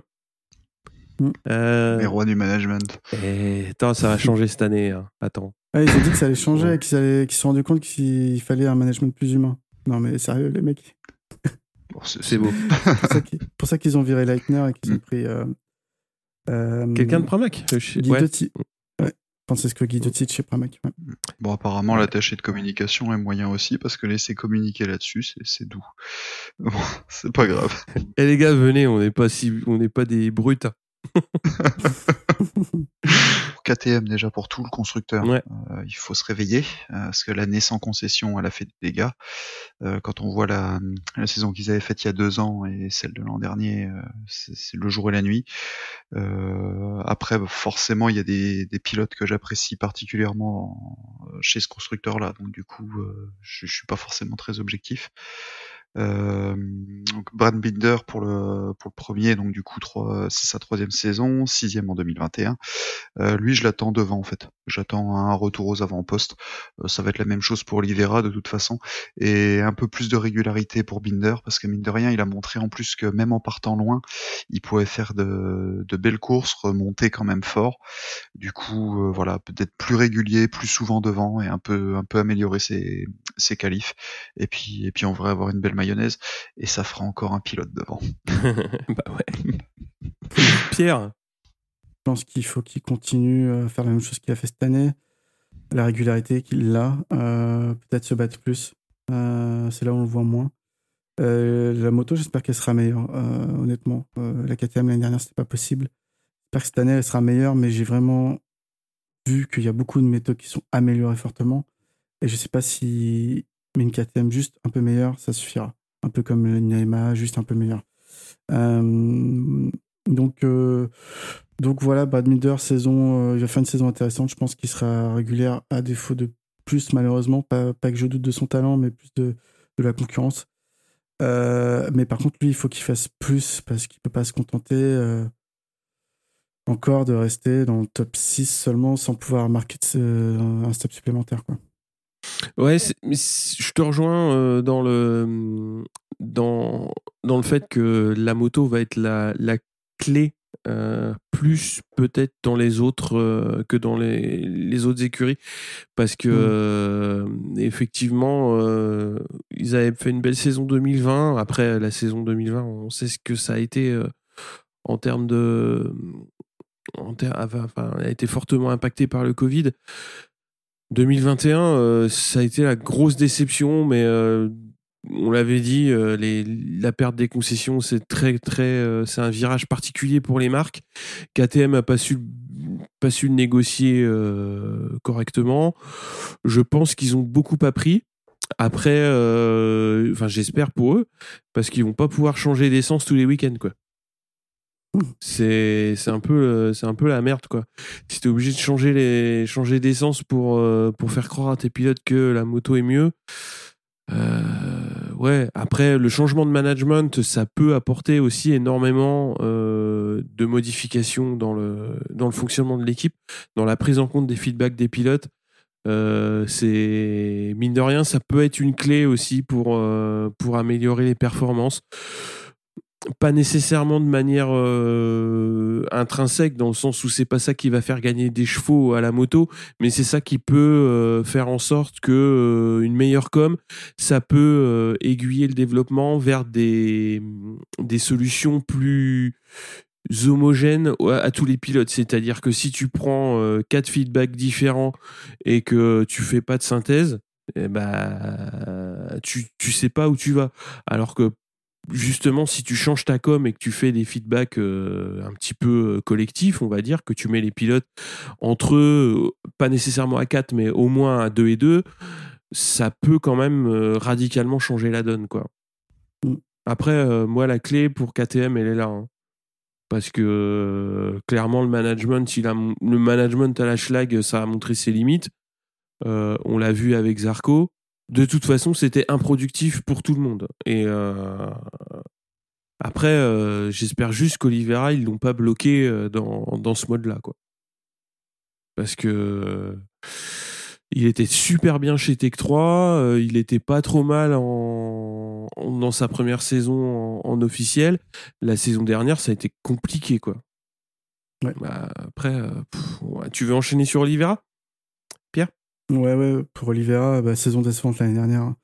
Euh, notamment euh, une moto pas au niveau, puis une blessure qui a eu du mal, énormément de mal à revenir. Malgré tout, il a quand même signé une victoire. Euh, bon, je pense que sa saison sera réussie s'il arrive à se mettre à niveau de son coéquipier cette saison. je pense surtout que c'est un de ceux qui va changer d'écurie pour 2023. Mm. Je sais, vu ce qu'il pousse chez KTM comme talent, et vu sa situation où je pense qu'il n'est pas forcément satisfait et du management et de la moto, euh, il pourrait aller voir ailleurs s'il y a des propositions. Et ça peut ensuite euh, faire un jeu de domino. Mmh, mmh, voilà. Euh, mais moi, oui, j'aime beaucoup ce pilote, donc j'espère qu'il va se montrer régulièrement. bon, bah forcément moins que, que les Français avec les Ducati, parce que voilà, mais j'espère qu'il va quand même réussir à se montrer cette saison. Paul, qu'est-ce que t'en dis?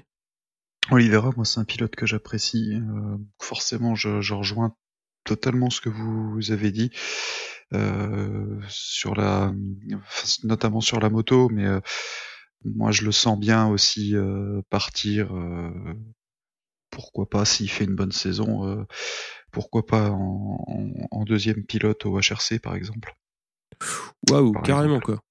Ouais, ouais, ouais, parce que en fait, le problème, c'est qu'il a eu une mauvaise saison, mais je, je garde en tête ce qu'il avait fait les, les bah saisons d'avant. Ah oui. Donc euh, forcément, c'est un pilote qui est bon. Euh, la saison dernière, au moins, il aura tout synthétisé la mauvaise moto, euh, les, la blessure, voilà, c'est bon, bon. De toute façon, l'année elle est oubliée. À la limite, j'ai envie de dire, mieux vaut qu'il ait tout connu sur une année. Voilà, c'est une année en une année, euh, une année où on oublie et que cette année il reparte du bon pied en espérant que la, la moto lui permette de s'exprimer.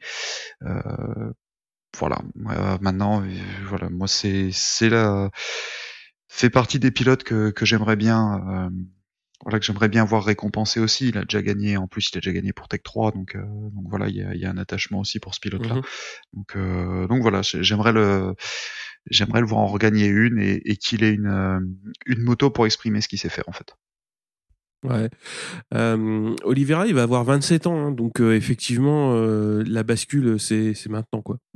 Mm. Je pense que euh, vous avez bien dit que moi je vous rejoins, je vous rejoins là-dessus. Il a le même âge que Miller. Hein. Faut, c'est que ça reste des pilotes qui sont jeunes, mais qui, enfin, qui sont jeunes. Quand on voit les jeunes qui arrivent, à 27 ans, tu commences à te dire maintenant c'est, enfin c'est maintenant ou jamais quoi. Ça veut dire que, enfin maintenant les les fenêtres de performance, enfin de très grosses performances en, en MotoGP, elles sont hyper réduites euh, au niveau de l'âge quoi. Enfin, quand on arrive à dire 27 ans, il va falloir euh, tout de suite faire le bon choix. C'est quand même compliqué. Hein. Ouais, mais après, euh, contrairement à Miller, ça fait moins de temps qu'il est là. ça. Il a le même nombre de victoires. Je crois qu'ils ont trois victoires chacun en MotoGP. Euh, en théorie, sur une moto euh, moins facile Ouais. pour euh, Oliveira.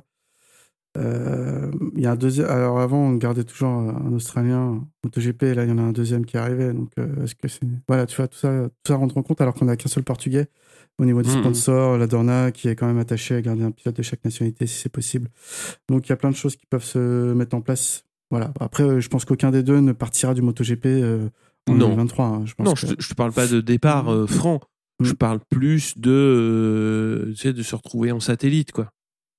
Mm, mm. Mais encore une fois, euh, moi j'attends de voir ce que va faire Livio Suppo euh, chez Ouais. Suzuki. Je pense qu'ils vont on va rebattre les quatre dans le team, peut-être pas virer les deux pilotes, mais en garder qu'un. Peut-être qu'il va lui va se battre pour un- avoir un team satellite. On sait que la moto est bonne, donc euh, ça peut ça peut aussi redistribuer les Mhm. chances. On va passer à Tech 3 avec les deux rookies, donc Rémi Gardner, hein, qui a été champion du monde Moto 2, et Raoul Fernandez, qui a été deuxième en Moto 2. Donc, euh, quasiment, enfin, pas quasiment. Donc, les deux meilleurs euh, pilotes euh, Moto 2 de l'an dernier sont accueillis Mm. dans, dans l'équipe de, de Born les Mimosa. Donc, euh, forcément, il va y avoir des espoirs, euh, des espoirs de, de résultats, euh, peut-être de, re- de retrouver justement euh, enfin, la victoire qu'ils avaient connue avec Oliveira. Donc, euh, qui veut commencer sur euh, Rémi Gardner Bah écoute, Rémi Garner chez Tech 3, alors très content déjà pour l'équipe euh, qui va, je pense, rebondir avec un, voilà, avec une, équipe de jeunes pilotes, même si, voilà, il- les âges, tout ça, c'est ce qu'on veut, mais bon, Petrucci euh, commençait à être âgé par rapport à, à ces deux pilotes-là, même s'ils ne les méritaient pas. Et euh, les Quena donc maintenant partis au, partis en Superbike. Euh, Rémi Garner, honnêtement, j'ai hâte de voir ses débuts, euh, tout simplement parce que je pense qu'en en, alors comment je vais dire ça proprement, euh, en termes de talent pur, ou euh, de, je pense qu'il, je pense qu'en fait c'est plus un très gros travailleur que un pilote. il est plus travailleur que talentueux. Alors ça, ça fait très moche dit comme ça, mais en Non, gros non. il, il, il a un talent certain, mais on sent que c'est quelqu'un qui a, qui a bossé, qui a maturé en, en moto 2 pour arriver à décrocher le titre et maintenant en catégorie Rennes, à l'opposé de son coéquipier qui lui c'est vraiment l'étoile filante. Il est arrivé, il a, il s'est montré d'entrée, il a fait une très très grosse saison et boum il est, il est catapulté en MotoGP. Donc voilà, j'ai, euh, je, je me demande comment ça va se passer la première saison d'adaptation pour euh, pour Rémi Garner sur une moto qui est pas forcément réputée euh, être simple pour des débutants, euh, ni être mauvaise. Donc voilà, je me demande comment ça va se passer en fait. Pierre, qu'est-ce que t'en dis sur les deux rookies? Ouais, je vais faire beaucoup plus court euh, sur les deux rookies. Pour Rémi Gardner, bon, c'est le prototype du surfeur australien, j'ai mis. Il a vraiment l'air cool. On a tous envie d'être son pote et d'ouvrir des bières avec lui. Avec les dents Euh, avec les dents et boire ça dans sa chaussure. Euh, et et d'aller d'aller bricoler sur, sa, sur ses voitures euh, de ouf qu'il a son, garage. Euh, voilà, j'espère qu'il va réussir sa saison. Et Rolf Fernandez, bon, faut être honnête, même si j'ai plus de mal avec la personnalité. Le pilote est exceptionnel et il y a de grandes chances qu'il soit meilleur rookie 2022, selon moi. Alors, moi, j'étais un petit peu comme toi, c'est-à-dire que je pensais que Fernandez était en, bonne position. Après, ce qui s'est passé lors des derniers essais, euh, sa grosse chute et bon ça pose aussi un, énorme problème de, de, surveillance de santé de la part de, des mmh. officiels ça c'est aussi un problème euh, qui, qui, qui, sera intéressant de, de soulever euh, parce que c'est pour moi c'est pas normal c'est pas normal que qu'on en arrive là c'est-à-dire que, que le pilote on lui dise bah vas-y roule et que le gars sort fait ses tours il s'en remet une et puis il dit ouais non là peut-être pas y retourner il y, a un gros problème euh, médical de gestion de la santé des pilotes à mon avis. Euh, Fernandez euh, en a fait les frais. Quand tu vois quand même, des pilotes prennent souvent des grosses bourres. Hein. On a vu Miller en prendre une sévère il y a quelques années au Mans. Marquez, on les compte plus. J'ai jamais vu un pilote le lendemain d'une grosse bourre venir avec des hématomes comme ça devant la presse. J'ai pas souvenir. Hein. Mm. J'ai franchement pas souvenir. Le seul, sur la tête, le, voilà, le seul que j'ai vu avec des hématomes euh, aussi prononcés, c'était Pierrot après la grosse chute qu'il prend euh, mm. au Mugello et il n'était pas sur la moto. Et là, et il a pas roulé pendant six mois. Exactement. Et là, Fernandez, euh, le mec, il vient le lendemain. alors, on n'avait pas les images, donc on ne sait pas exactement quel bourg il a pris. mais quand tu viens le lendemain en conférence de presse et que tu as encore les hématomes sur le crâne, je pense qu'il y a un gros problème je suis peut-être euh, je suis pas médecin je l'ai pas examiné j'ai pas vu la chute hein, donc euh, je me fais peut-être des soucis pour rien mais euh, bon voilà les, blessures on, les voit quoi oui oui non mais quand le lendemain il roule 7 tours et il rentre en disant j'arrive pas à savoir ce que je fais sur la moto je me rends pas compte des distances de freinage etc et tu fais qui l'autorise à rouler quoi? Le clinique mobile c'est quoi? Tu fais un Shifumi si tu gagnes tu roules c'est ça? Euh, ouais. Bon, bref, pour, pour en revenir à, cette, à, sa saison 2022, je comprends ce que tu veux dire. Tu veux dire que peut-être que ça lui a mis du plomb dans la tête et qu'il va être plus prudent euh, que nécessaire euh, et qu'il va rouler un peu moins vite, du coup, c'est ça? Je, je, En fait, je sais pas. Et. Enfin, pour moi, effectivement, c'était, ça allait être le gros pour moi, ça allait être le gros duel de fond de grille. Enfin, pas nécessairement de fond de grille, mais ça, tu vois, entre les, ils, mm. vont être entre 10 et 14 et il va y avoir un duel intéressant entre les deux parce que justement les points vont être très chers. Les pilotes sont très bons et ils sont dans la même équipe. Euh, donc je pense que tu vois j'allais jeter un, un, œil à ça. Mais ce qui s'est passé avec Fernandez, ça me fait peur. C'est-à-dire que euh, il est jeune, il n'a pas nécessairement conscience euh, de, de, ça, et je pense que là il, a pris euh, en, grand ce, qui, qui, se passait sur une moto, quoi. Enfin, sur une moto de ce calibre. Et après, je pense que quand tu passes trois jours et que tu fais le jour 2, jour 3 comme ça, enfin, on va voir après comment ça va se passer au Qatar aux essais. Mais c'est compliqué. S'il arrive à, reprendre le niveau, parce qu'il était compétitif hein, jusque-là. Donc il était, il était rapide. Sur le shakedown, donc là où il y avait que les rookies et les pilotes d'essai, il était, il était très bien placé. Donc c'était plein de promesses. Mais quand on prend une comme ça, forcément il y a un impact sur la confiance ou alors c'est de l'inconscience. Hmm. Mais euh, après, euh, il suffit de se rassurer et de comprendre ce qui s'est passé. Après la remarque de Steph donc sur euh, sur KTM donc c'est surtout bah, le fait que KTM a marqué le pas mais ça on l'a dit et vraiment pas de réel pilote de premier rang pour lui. Moi je mettrais Binder quand même alors même s'il n'est pas de premier rang ça reste quand même un pilote qui avec une moto pas très compétitive, réussit à faire une très belle sixième place au général. Donc pour moi, il est un petit peu plus qu'un second couteau. Je comprends ce que veut dire Stéphane, dans le sens où c'est vrai qu'il n'y a pas forcément de très grands noms euh, à proprement parler, mais euh, je te rejoins totalement. Euh, ils ont quand même de quoi, ils ont quand même de quoi répondre, donc du coup, ça me choque pas. voilà, c'est le line-up de KTM me choque pas. Mmh. Mm. C'est des gars qui ont l'habitude de la moto en plus maintenant, donc, euh, donc voilà, il faut, ils ont l'habitude de la moto et de la maison KTM. Ouais. Donc, euh, On va passer au, au dernier exercice euh, de, de l'épisode, c'est-à-dire quels sont les favoris, les challengers, les outsiders. Pierre, je te laisse démarrer. Ouais, bah, euh, mes favoris pour la saison 2022, euh, ceux que vous avez dit hier euh, pour la plupart. Donc c'est euh, Francesco Bagnaia, Fabio Quartararo et Marc Marquez dans cet ordre. Euh, après, encore une fois, c'est totalement subjectif. Euh, mais je les vois, euh, vu ce que j'ai vu aux essais, ils ont la moto, ils ont le team et ils ont le talent. Donc ils devraient être au rendez-vous. Euh, pour mes challengers, donc c'est ceux qui vont jouer le titre sans être forcément les, les favoris. Je vois les deux Pramac, euh, Martin et Zarco, et euh, il fallait en choisir un, un troisième à défaut d'en mettre plus, donc j'ai mis quand même Brad Binder. Euh, les outsiders, euh, ceux qui peuvent jouer le titre mais ne sont pas forcément du tout attendus, j'ai mis Andrea Dovizioso, Enea Bastianini et Alex Rins. Euh, je m'explique. Explique-toi sur Dovi parce que tu voulais faire une mise au point. bah, Dovi. Bon, Dovi. Déjà, combien de fois vice-champion du monde de MotoGP? Est-ce que ça compte? Lorenzo te dira que non. C'est une médaille en chocolat, quoi. Euh, non, médaille d'argent. Euh, Lorenzo dirait que ça compte pas, mais en tout cas, il a beaucoup d'expérience. Euh, il est peut-être un peu trop prudent à mon goût. C'est ce qui le, le retient d'exploiter cette Yamaha. Mais cette année, voilà, il, il a la mo- même moto que Quartararo, à défaut d'avoir le même support. Il est expérimenté, il connaît les circuits, euh, il s'est roulé, il faut juste qu'il adapte son pilotage.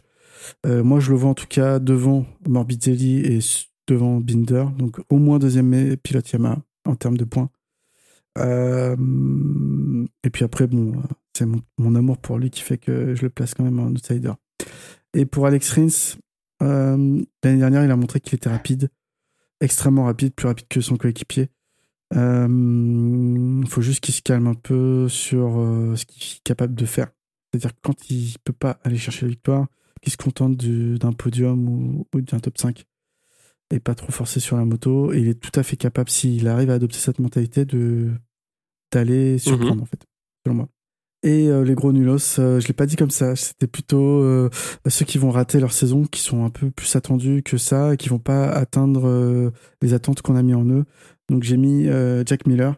Je pense qu'il va être encore décevant malheureusement. Franco Morbidelli, je le vois plus du tout revenir. Et Paul Espargaro. Mhm. Ouais. Paul, je te laisse euh, dérouler tes, Alors moi, tes en, listes. moi en, fa- en favori, moi j'ai mis euh, et dans l'ordre euh, Bagnaia, Marquez et Quartararo.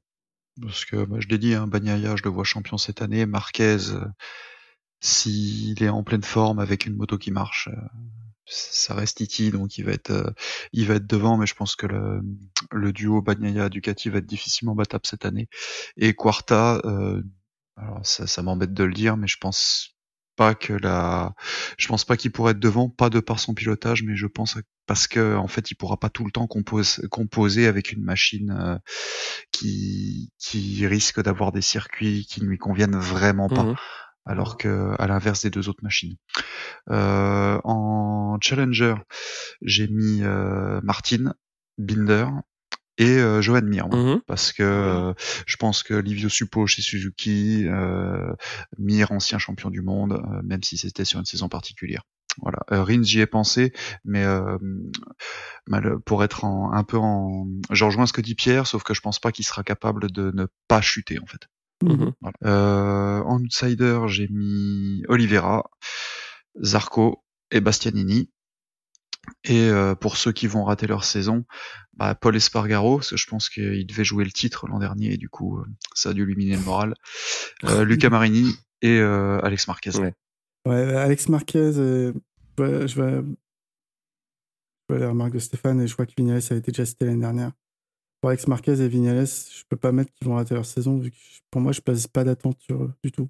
Donc, euh, et, enfin, bon, après, c'est c'est pas le débat, mais Ah si si, on peut en parler hein, ce parce que qu'en fait, euh, on, on- on peut parler aussi des autres écuries. Hein. On, on les a pas passés parce que ça fait quand même un petit moment qu'on enregistre déjà, donc euh, mais on peut en parler. On peut faire un petit, une petite aparté sur Honda, euh, Yamaha et, et Suzuki. Hein. Euh, bah, fini. Ouais, euh, on va faire, plutôt on va les finir avec euh, Stéphane, Euh, Ouais. donc qui lui voit Fabio Marquez et Bagnaia donc favoris pour le titre. Je pense qu'on a tous le même tiercé. Après, on verra qui l'aura dans Mhm. l'ordre. Au niveau des challengers, il voyait donc les deux Pramac, Zarco, Martin et surtout Miller aussi, c'est-à-dire que encore euh, une, une Ducati. Euh, chez les outsiders, donc euh, Bastianini, Mir et Paul Espargaro, ils voyaient, euh, ils pensent que Paul peut, peut sortir du bourbier. Et par contre, ouais, ils voient euh, Morbidelli, Rins et Vignales euh, louper, enfin passer à côté. C'est vrai que Morbidelli, ça va être, euh, ça va être compliqué. hein, vous l'avez beaucoup cité. Et effectivement, il va falloir vite marquer des points. Bah, pour revenir rap- rapidement Ouais. sur les trois écuries euh, dont on n'a pas parlé ce soir, Honda, euh, ils ont fait un gros step sur la moto. Marquez a l'air de revenir en forme. Euh, je pense que bon voilà, Marquez sera très présent. Paul Espargaro pourra éventuellement faire quelques coups d'éclat. Concernant le team LCR, j'y crois pas du tout. Le line-up, il est vraiment pas là, ou ils ont pas le support Honda pour exploiter la moto suffisamment. Mhm. Pour Yamaha, on en a parlé un petit peu. Il y a que Fabio Quartararo qui, est capable de tenir la baraque cette année. Darren Leader n'a aucune attente. Il est rookie, il vient du Moto 3, ça va être très compliqué. Euh, Dovi, euh, bah, après faire tant d'années sur une Ducati, c'est pas facile de prendre des nouveaux repères sur une moto euh, totalement différente.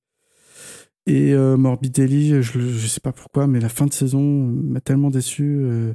et je sais pas s'il sera capable de revenir à son niveau de 2020 un jour.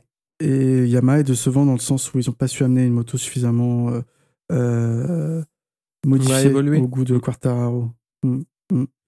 Et pour Suzuki, euh, je trouve que c'est euh, encore une fois l'équipe qui fait le, le mieux avec Ducati dans le changement, dans la continuité. Mm. C'est-à-dire que tous les ans, ils arrivent à apporter euh, des petites choses sur la moto euh, pour euh, rester au niveau, même si c'est souvent pas assez au goût de, de leur pilote.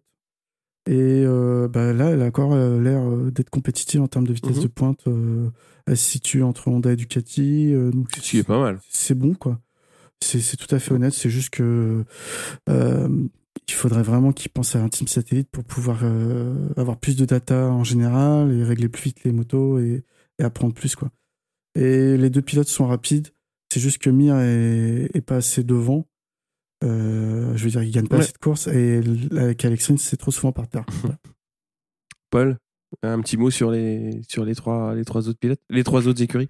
Euh, moi, c'est juste euh, euh, Morbidelli où je suis pas forcément d'accord parce que je, je garde en tête, même si c'était une saison particulière, qu'il a quand même failli le gagner ce championnat-là. Donc du coup, euh, en plus, il y a eu une saison particulière et en dernier, il a été rebasculé en, en officiel euh, au milieu de la saison, etc.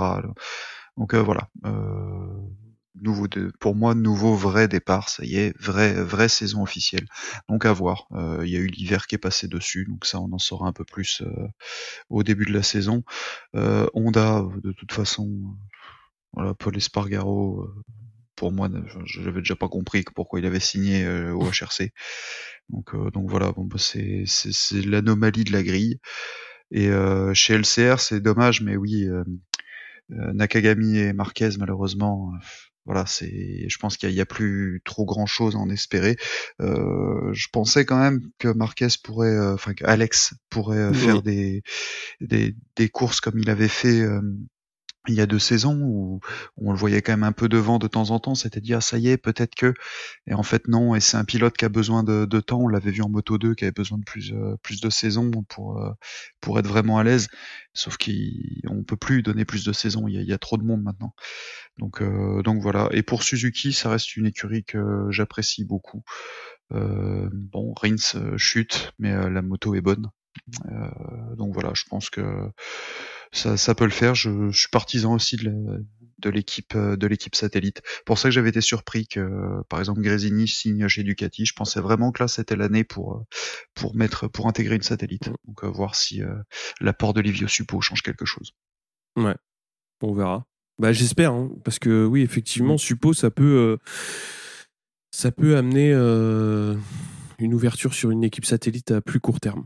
Mais euh, c'est, moi, c'est, ce- c'est ce qui me semblerait le plus opportun pour euh, Suzuki. Après, euh, c'est, pas facile de, de, de comment, dire, de résoudre l'équation euh, économique aussi. hein. Je pense que c'est, je pense que c'est, un peu là que ça, ça blesse. Et, euh, et voilà. Je pense que on a fait un tour assez large euh, de, Hmm. de la grille euh, 2022. Donc on va se retrouver bah, maintenant après euh, le Grand Prix du Qatar, c'est-à-dire que ça va courir le 6 mars. Donc euh, bah, comme d'habitude, hein, je pense qu'on va on va garder les, les habitudes d'enregistrer euh, le lundi après, de manière à pouvoir être euh, dispo, on va dire le mercredi ou le jeudi, qui suivent les qui suivent les grands prix. Donc voilà, ça va être la sixième euh, saison de Siki en pôle. Donc euh, moi je suis très C'est beaucoup Hein trop. C'est beaucoup trop, faut qu'on arrête. non, mais c'est ce que je voulais dire. Enfin, quand on a démarré ça avec Stéphane, euh, euh, bah, c'était au mois de mars euh, 2000, 2000, ouais, 2017 maintenant, donc ça fait, ça fait 5 ans. Je pensais pas qu'on arriverait, tu vois, à, agglomérer une équipe de. Bah là, maintenant, on est 6. Il y, a, beaucoup de personnes aussi qui, qui sont venues au micro au fil des, au fil des saisons. Hein, on est on est toujours là, donc ça fait toujours plaisir. Euh, on prend toujours plaisir à discuter moto, euh, que ce soit à côté de bière euh, ou pas. C'est toujours cool. Et moi, je prends beaucoup de plaisir à, organiser tout ça. Et vraiment, j'espère qu'on va passer une bonne saison tous ensemble. Voilà. Ouais, ouais, j'espère qu'on va avoir encore une belle saison dans toutes les catégories. Et ouais, bah, ça fait quelques années que je suis là aussi. Et ça fait plaisir. C'est pas toujours facile, euh, la vie étant, de s'organiser suivant les, euh, les aléas hein, de la ça. vie, euh, etc. Mais on a toujours réussi à se débrouiller pour sortir des épisodes. Voilà, donc on va se retrouver très très vite. Donc il va y avoir plein de back-to-back, donc ça va être un petit peu, un petit peu la course, je pense, dans la saison. Et bah, on va essayer toujours d'être d'être présent. Et puis voilà. Donc Paul, est-ce que tu veux rajouter un petit quelque chose? Oh, que t'as pas fini de courir parce qu'avec la saison déjà 21 Ouais. GP, attends qu'ils en rajoutent un, un 22e. Ah ouais non, s'ils en rajoutent un, euh, je pose une RTT. hein, bon. allez, sur ce, et ben on se retrouve pour le Qatar. Allez, salut à Ça tous. marche, à bientôt.